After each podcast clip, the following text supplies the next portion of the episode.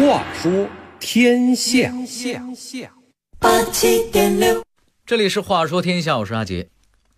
梁启超先生曾经说过这么一句话，叫做“越报愈多者，其人愈智；报管愈多者，其国愈强。”也就是说呀，每个时代都必须有大批有担当的记者和媒体人，他们的使命。就是为公平正义呐喊，献出自己的力量。在现代社会，这样的记者很多；而在民国那个动荡的时期，媒体人在面临着更大压力的时候，有一个人也在用生命践行着自己的职责。他是谁呢？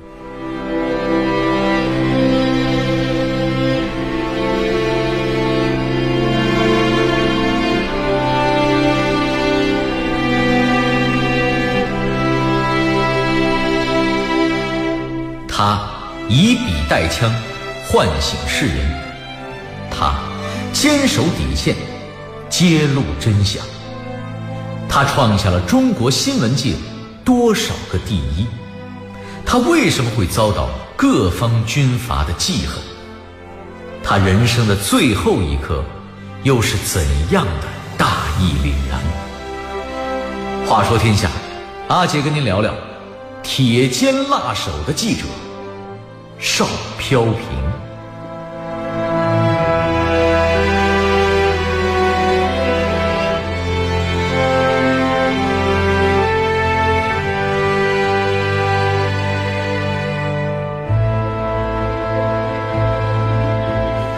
一八八六年，邵飘萍生于浙江东阳，他原名振清，为人熟知的飘萍，则是他后来取的笔名。意思是，人生如断梗的飘萍。十四岁时，邵飘萍考中秀才，后来进入浙江省立高等学堂师范科，也就是现在浙江大学的前身。在学校里，邵飘萍读到了很多报刊，这些报刊大都是改良维新的书报，比如《民报》《清议报》《新民丛报》等等。少年的邵飘萍读到这些报纸时，就像是看到了一个全新的世界。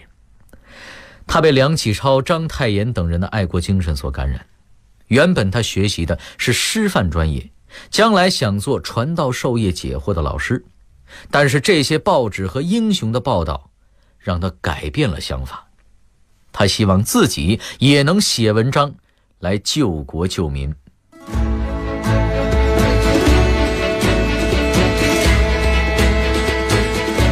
邵飘萍大学毕业以后，他还是先回到了故乡金华，在他的母校教历史、国文。不过呀，他在教书之外，也为上海的报纸写写通讯。最终，他的努力被《申报》认可，成为了特约通讯员。辛亥革命之后，邵飘萍如愿以偿，被聘为杭州《汉民日报》的主笔。面对朝夕变幻的时局，他每次都会写下自己的看法，评论都是一针见血。而早在一九一二年一月，邵飘萍就很有先见性的发表了时评，揭露了袁世凯深藏未露的称帝野心。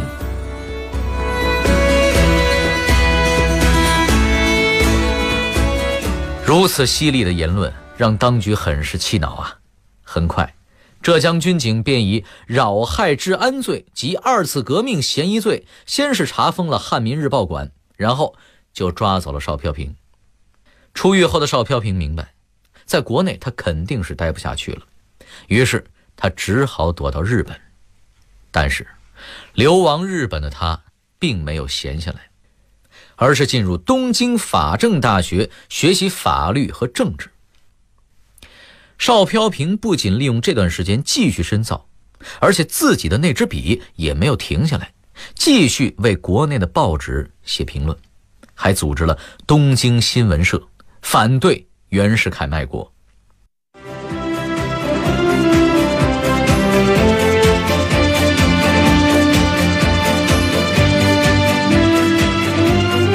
邵飘萍为什么深得《申报》总经理史量才的倚重？在记者如云的上海，邵飘萍凭借着怎样的能力轰动全国？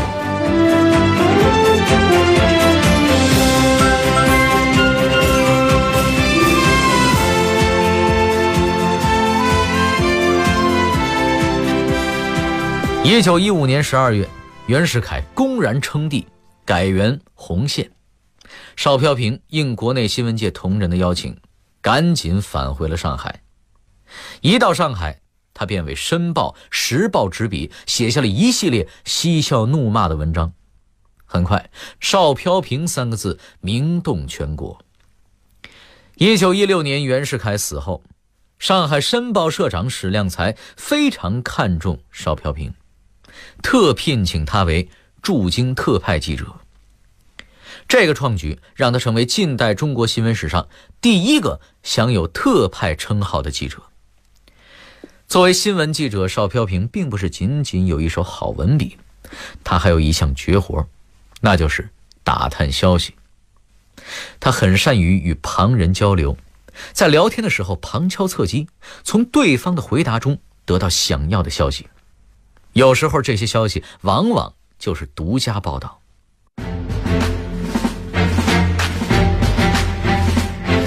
有一次，他在北京饭店宴请内阁成员、总统府和国务院秘书长，在饭桌上，这些要员喝在兴头上，嘴上就少了把门的了。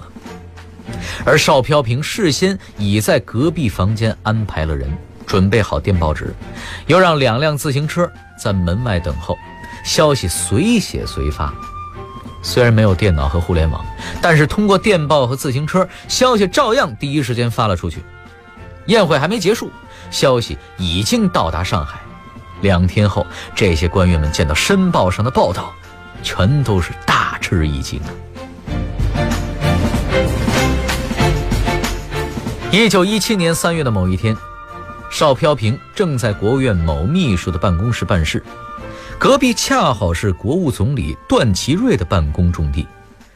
无意之中，他听到秘书打电话通知美国公使，说段祺瑞总理下午三点将要到美国使馆去访问。邵飘萍马上联想到，当时正值美国与德国断交的关键时刻，为了孤立德国，并且取代德国在中国的地位。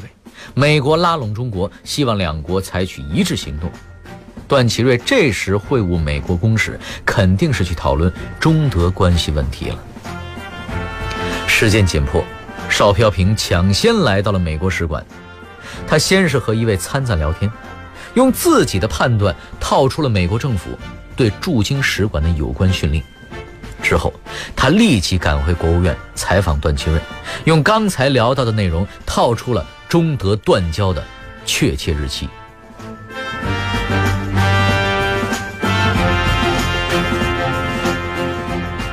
凭借着自己的功底，在北京的邵飘萍胆子大，动作快，他自己深入一线搜集新闻线索，经常冒着危险拿到独家新闻。短短两年间，他就为《申报》写了两百多篇、二十二万多字的北京特别通讯。算起来，他几乎三天就要写出一篇稿子。在东京的学习生活中，邵飘萍借鉴到了不少先进的新闻理念和管理制度。他考虑到偌大的一个中国没有自己的通讯社，于是便创办了北京新闻编译社。这在国内可是第一家。它的功能跟今天的新华社类似。主要是编辑处理本国新闻和翻译整理重要外电。编译社的工作非常辛苦，不管有多少信息，每天都必须处理完，而且在每天十九点左右会准时把稿件分送给各个报馆。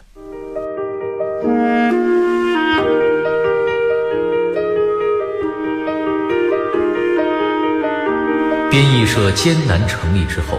邵飘萍并没有停下来，他还想着要创办一家属于自己的报纸。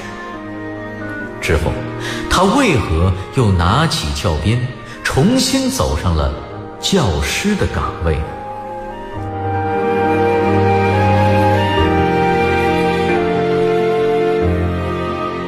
在北京，邵飘萍除了组织创建编译社，更多的时间还是给《申报》写稿子。写的时间长了，邵飘萍发现，当时北京著名的报纸都没有独立的声音，多少都受制于政治集团。比如《北京时报》就有段祺瑞的背景，《黄报》是由张宗昌资助的。邵飘萍觉得，报纸必须有媒体人自己的声音。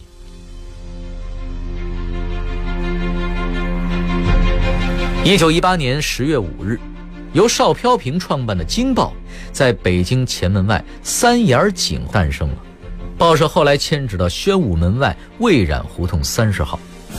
创立当天，邵飘萍在编辑部写下了“铁肩辣手”四个充满力道的大字，悬挂在报社肩上。这个词句出自明代被奸臣严嵩杀害的谏官杨继盛的诗句。铁肩担道义，妙手著文章。邵飘萍将妙手改为辣手，将它作为自己办报的宗旨。在他的努力下，仅半年之后，山东、河北、河南、山西、浙江、东三省等地都设立了《京报》的代派处。《京报》在短短的半年时间，异军突起，成为了一张。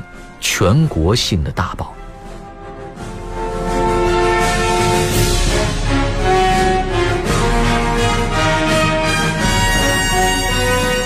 值得一提的是，邵飘萍并没有忘记自己的老本行——师范。他要把新闻教育办起来，要让越来越多的有志青年走上新闻媒体的道路。于是，在创办《京报》的同时，邵飘萍利用自己曾经学到的管理理念。积极促成北大成立了新闻研究会，校长蔡元培聘他为导师，这是中国新闻教育的开端。其实，邵飘萍作为主要负责人和主笔，在《京报》的工作非常繁忙，但是为了下一代青年，他坚持每周去上两小时的课。他对学生们说：“记者要主持公道，不怕牺牲，品性要完全独立。”有操守人格，在邵飘萍和北大教授们的努力下，不少学子被新闻媒体这项全新的课程所吸引。得到一年期结业证书的有二十三人，得到半年期证书的有三十二人。这些学生有不少人后来都大名鼎鼎，如毛泽东、高君宇、谭平山、陈公博。罗章龙等等，他们都是通过邵飘萍的教育理念走上了革命道路。值得一提的是，毛泽东当年曾多次拜访邵飘萍。一九一九年，他第二次到北京时，还在京报馆内住了一个多月。后来，毛泽东在长沙创办了《湘江评论》，这在很大程度上是受到了邵飘萍的影响。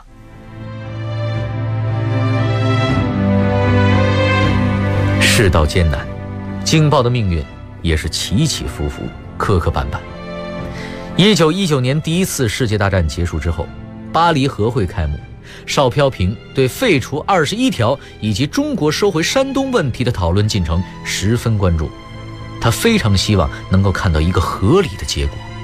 然而，在五月一日，上海报纸刊登了中国外交失败的消息。第二天，愤怒的邵飘萍就在《京报》上撰文疾呼：“山东存亡的问题，就是全国存亡的问题。”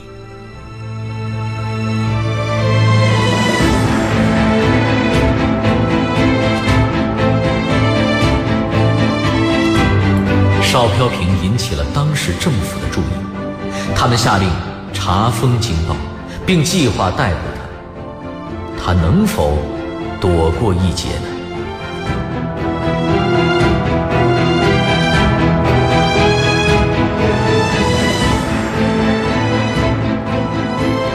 尽管遭到通缉，邵飘萍还是幸运的在朋友的帮助下化妆成工人逃到了天津。可是天津到处都张贴着他的通缉令，没有办法，邵飘萍只能再次流亡日本。第二年春天，邵飘萍得到了消息，段祺瑞政府被直系军阀曹锟、吴佩孚推翻，他非常高兴，马上辞掉了朝日新闻社的编务工作，回国重振《京报》。然而，世事难料，邵飘萍回国后不久，段祺瑞政府再次上台。一九二六年三月十八日，北京各界民众为抗议日本军队炮击大沽口，并联合美英等国要挟中国政府，在天安门前集会。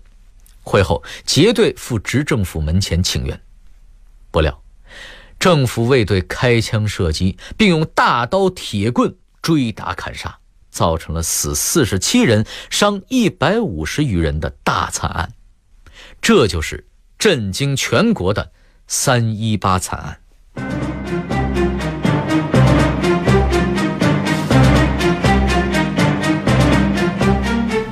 消息传来，《京报》连续两天以两个整版的篇幅报道了这场惨案。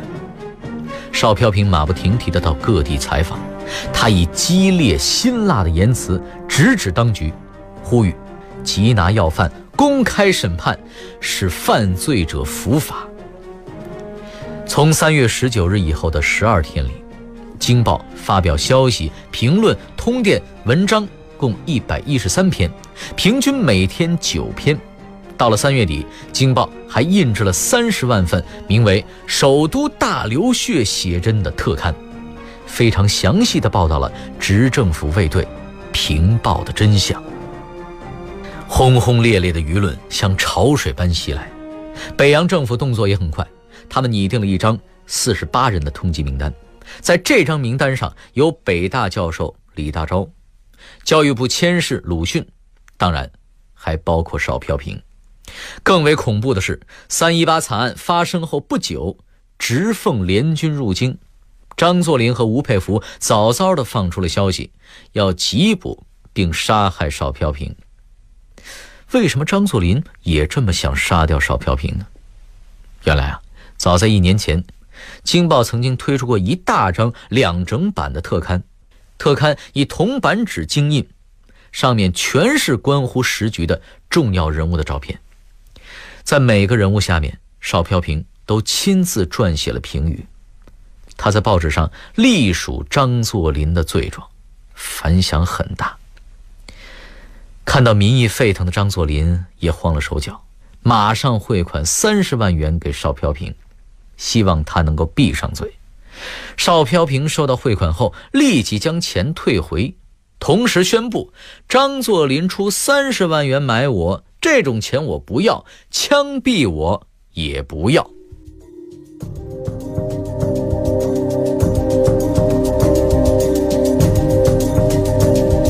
一九二六年四月，张作霖、吴佩孚、阎锡山三面夹攻冯玉祥的国民军，冯玉祥被迫撤出北京，邵飘萍再次陷入危险境地，他的命运又将如何呢？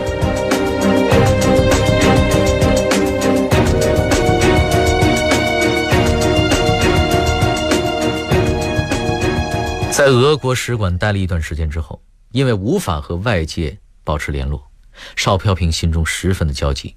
他既担心家里人的安危，也担心报馆的情况。就在他最焦急的时候，北京大陆报社长张汉举联系上了他，表示可以帮他与外界联系。四月二十四日，邵飘萍接到了家中打来的电话，告知报馆和家里都有事情，希望他能处理。邵飘萍犹豫再三，先与张汉举联系，询问外面的形势。张汉举对邵飘萍说：“外面的形势已经缓和，张作霖惧怕国际干涉，不敢轻举妄动。而张学良也已经被疏通，同意你在京继续办报。”邵飘萍松了一口气，但是他还是有些怀疑。于是他拖到了傍晚。在夜色的掩护下，乘私人汽车回报馆与夫人汤修慧商议京报馆近期的维持办法。一小时后，又乘汽车匆匆离开。谁知道，这个所谓帮忙的张汉菊已经被张作霖收买。他与邵飘萍联系，就是为了骗他出来，以便抓捕。当汽车行至未染胡同南口时，邵飘萍遭到了侦缉队的阻拦。晚上八点左右，警察厅侦缉一队又包围了京报馆，并搜走邵飘萍《新俄国之研究》一书的底稿。京报就这样被查封了。这次逮捕行动十分的隐秘，加上张汉举的谎言，夫人汤修慧及家人根本就不知道这次见面已经被人设局。直至第二天凌晨四时才得知消息，第二天的《北京晚报》也刊登了这条消息。当天下午三点，北京新闻界召开紧急会议，商讨营救办法。会议决定，由上海时报社驻京记者、北京晚报社等十三家新闻单位各出一名代表去游说张学良，希望他能够有所转机。然而，对方的行动太快了。在逮捕邵飘萍第三天的凌晨一点，警厅就对邵飘萍严刑讯问，最后秘密判处他死刑。为了掩人耳目，当局决定速战速决，在凌晨四点三十分，邵飘萍就被押赴到天桥东刑场。临行前，邵飘萍向监刑官拱手说：“诸位免诉。”然后。面向尚未露出曙光的天空，哈哈大笑，从容就义，年仅四十岁。